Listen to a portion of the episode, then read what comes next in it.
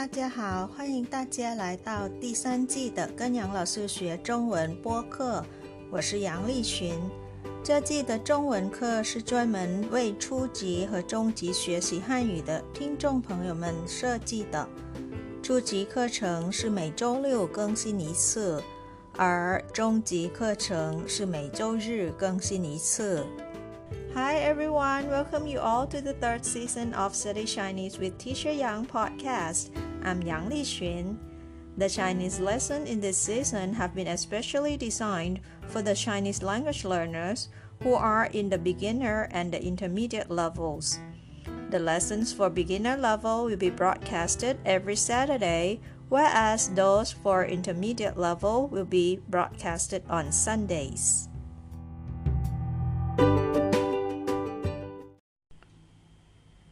Today is the last beginner lesson in March. This month, we've learned words for introducing one's name, age, and Chinese zodiac year of birth. Today's word will still be related to getting to know a person. Apart from learning a few new vocabulary, you get to learn how to get to know others from example sentences. In the end, let's check your Chinese skills so far we're doing my homework. Let's test yourself how much you've known Chinese after joining Study Chinese with Teacher Yang for almost three months. Are there any words or sentences which are still not clear to you? Please feel free to ask. I'll try to clarify your doubts on the lessons here as much as I can. And now, if you're ready for today's lesson, Give me a grin and let's get into our classroom together.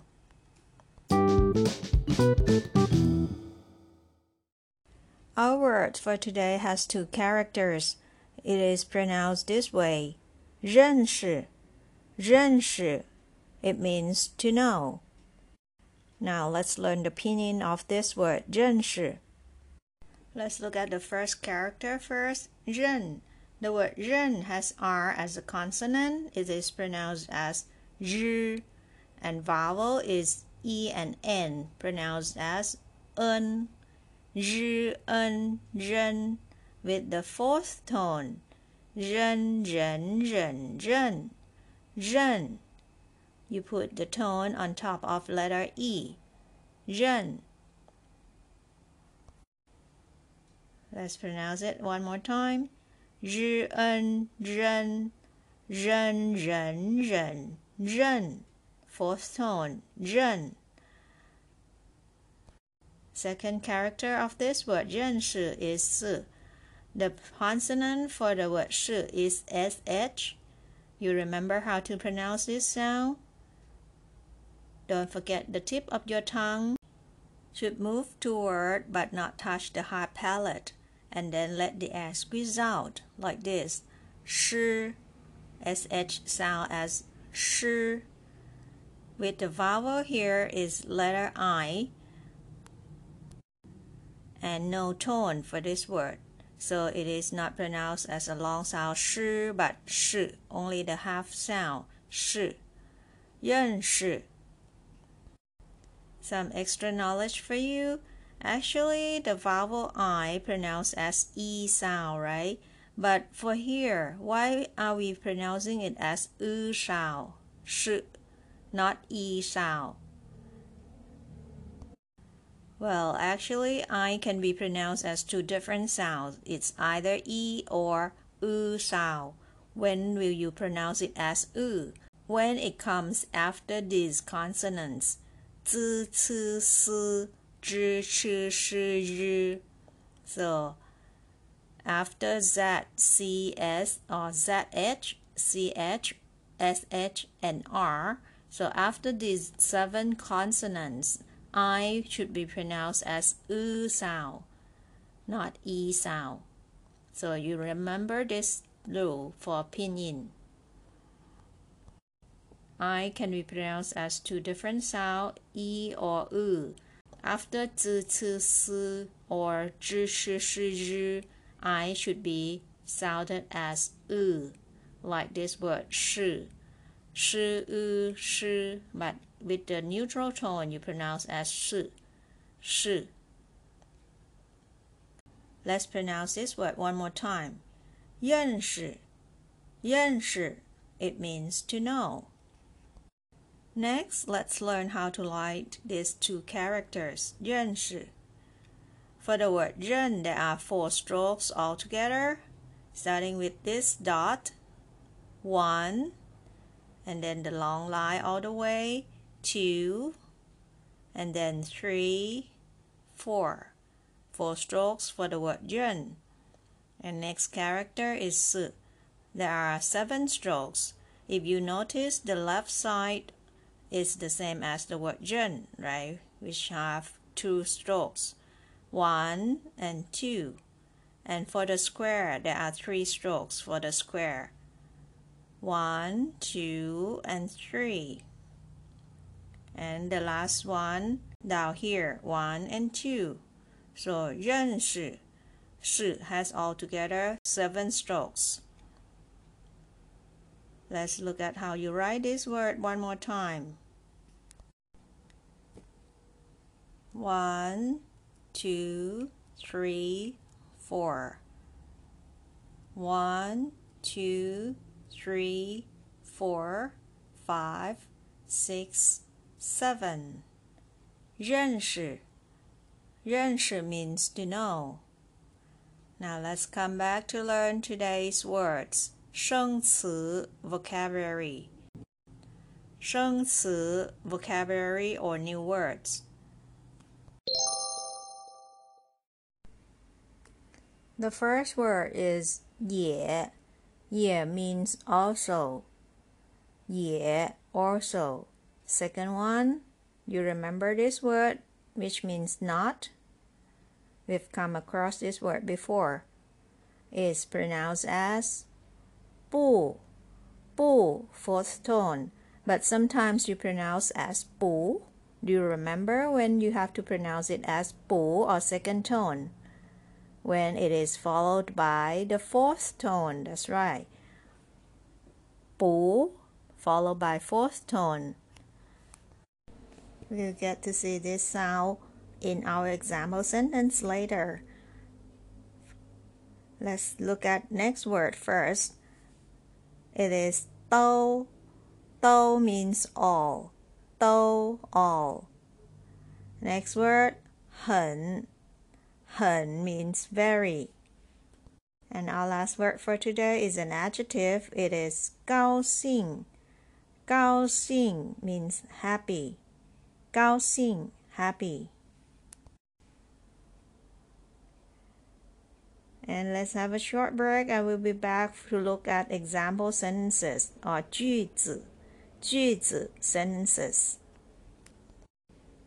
See you soon. These two sentences are said by this little boy with glasses. What did he say? 我认识他，他叫杰克。我认识他，他叫杰克。Can you help me translate this sentence? 我 means I, right? 认识 to know. 他 refers to him here as an object pronoun. 我认识他 I know him. 他叫 his name is you remember the word 叫 we've learned in the very first week of March? 我叫 means my name is, right? But in here, 他叫 his name is. 杰克 is his name. Jack. 杰克 is Jack. Again, these two sentences. 我认识他，他叫杰克。I know him. His name is Jack. Next two sentences. The same boy saying, 我也认识他，他叫罗泽。我也认识他。 他叫罗泽. There is one additional word from the last sentence. 也 right? 我也认识他。他 here is her. Is an object pronoun here. 我也认识他。I also know her. 她叫 Her name is 罗泽 Rose. 我也认识她，她叫罗哲。I also know her. Her name is Loge. What's next? Is a question sentence. 他们都认识你吗? Somebody asked this little boy with the glasses, saying, 他们都认识你吗? Do all of them know you? 他们都认识你吗? O means all, right? Tamen is they. So all of them 认识 to know. 你 you 吗 is a question word to make a yes no question here. We have learned this before, right? You remember? 他们都认识你吗？Do all of them know you? This little boy with the glasses answered, 他们都不认识我。他们都不认识我。All of them do not know me. This is a negative form of a sentence, right? 不认识. If you notice the way I pronounce the word 不, it is 不 because it's followed by the fourth tone. 认 is the first tone. So 不 must become 不 when you read it. But when you write it, you still keep the fourth tone for 不. So this sentence one more time. 他们都不认识我。他们都不认识我。All of them do not know me. So he's introducing himself to them. 你们好， 我叫李明。Hello there, my name is Li Ming. 你们好，Hello to you all, literally. 你们好，你们 means all of you, right? You. 好 is hello. 你们好，Hello you all. 我叫李明，My name is 李明。 And Jack respond to 李明。你好，李明，认识你我很高兴。你好，李明，认识你我很高兴。Hello，李明，认识你，literally to know you，我很高兴，I am very happy。So this sentence，认识你我很高兴，Nice to meet you。 Jack said。你好，李明，认识你，我很高兴。Hi, Li Ming, nice to meet you. Rose also said the same thing. 你好，李明，认识你，我很高兴。你好，李明，认识你，我很高兴。Hello, Li Ming, nice to meet you. And this is how Li Ming responds to all of them. 认识你们，我也很高兴。认识你们，我也很高兴。Nice to meet you too. 认识 means to know, right? 你们 you in plural. 我 I 也 also 很高兴 very happy. So Li Ming said, 认识你们我也很高兴. Nice to meet you too. That's all for our last beginner lesson in March. Let's come back to review and practice. See you in a minute. 认识，认识，认识，to know。生词 vocabulary 也,也也 also 不不不 not 都都都 all 很很很 very 高兴 高兴高兴 happy Next, let's review 句子 or sentence. 句子 sentences. 李明 said, 我认识他，他叫杰克。I know him. His name is Jack.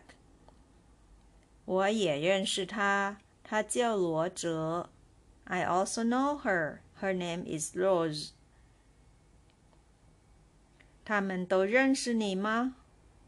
Do all of them know you? 李明 said. 他们都不认识我。All of them do not know me. 你们好，我叫李明。Hello to you all. My name is Li Ming. Jieker and Luo Ze responded. Jack and Rose responded. 认识你，我很高兴。Nice to meet you. And the last sentence, Li Ming said, 认识你们，我也很高兴。Nice to meet all of you too. Next, why don't you repeat after me? Let's practice reading. These sentences. 句子 sentence 李明，我认识他，他叫杰克。我认识他，他叫杰克。我也认识他，他叫罗哲。我也认识他，他叫罗哲。他们都认识你吗？他们都认识你吗？李明 said，他们都不认识我。他们都不认识我。你们好，我叫李明。你们好，我叫李明。杰克 and 罗泽 respond，认识你，我很高兴。认识你，我很高兴。And 李明 said，认识你们，我也很高兴。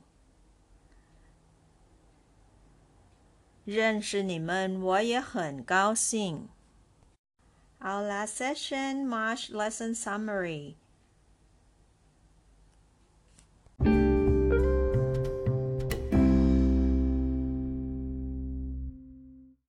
First Saturday of March, we learned this word, 叫. Jiao means to call. It is used to introduce one's name, right? Next word, second week of this month, we learn sui. Sui to tell the age. Sui means age. And last week we learned this word, 属相.属相 is Chinese zodiac. And today's word is 认识.认识 means to know. And lastly is the homework for our lesson. We've learned how to introduce ourselves, the age, and Chinese zodiac. So I'd like you to tell me what your name is and how are you if possible, and which Chinese zodiac year were you born. Here are the sentences sample that I'd like you to send me as a homework. 老师好. You start by 老师好, hello teacher, followed by 我叫 Tell me your name. 我叫. If you do have your Chinese name, you can write me Chinese name as well. If not, you can put the English name. Next one. 我睡了. How old are you? This is an optional. If it's not convenient to tell me your age, just skip this sentence. But if possible, if you can share your age, I'd like you to write the number in Chinese. 我 followed by the number, your age, and then 岁了. Like for example, if you are 25, you can put 二十五。我二十五岁了。I'm 25 years old. And next sentence, 我属 which Chinese zodiac year were you born? I was born in the year of. You could check back to the last week lesson. What is your Chinese zodiac year? According to the year of birth. 我属 followed by the year of zodiac that you were born. And the last sentence I like you to put down is 认识您我很高兴。 认识您我很高兴. Nice to meet you. You can find this script in the description box below. Don't forget to write me your homework and send it to me through my emails or in the comments box below. I'll help you check your comprehension through this homework. And don't forget to come join our next month lesson. They are becoming more and more interesting each month. And before we say goodbye, I've got some news to inform you. Now you can listen to Study Chinese with Teacher Yang via YouTube channel already. I've put a link in the description box of every episode. Please check it out. And please also press like, share, subscribe, and the bell for me as well. And as always, you can send your comments to my old email address provided in the description box as well. I'll be very happy to hear from you. 好了，这就是今天的课了。感谢大家收听跟杨老师学中文。我学习，我聪明，我快乐，耶！I study, I'm smart, I'm happy, yay! Thank you for listening. See you all next time. Bye. 下次再见。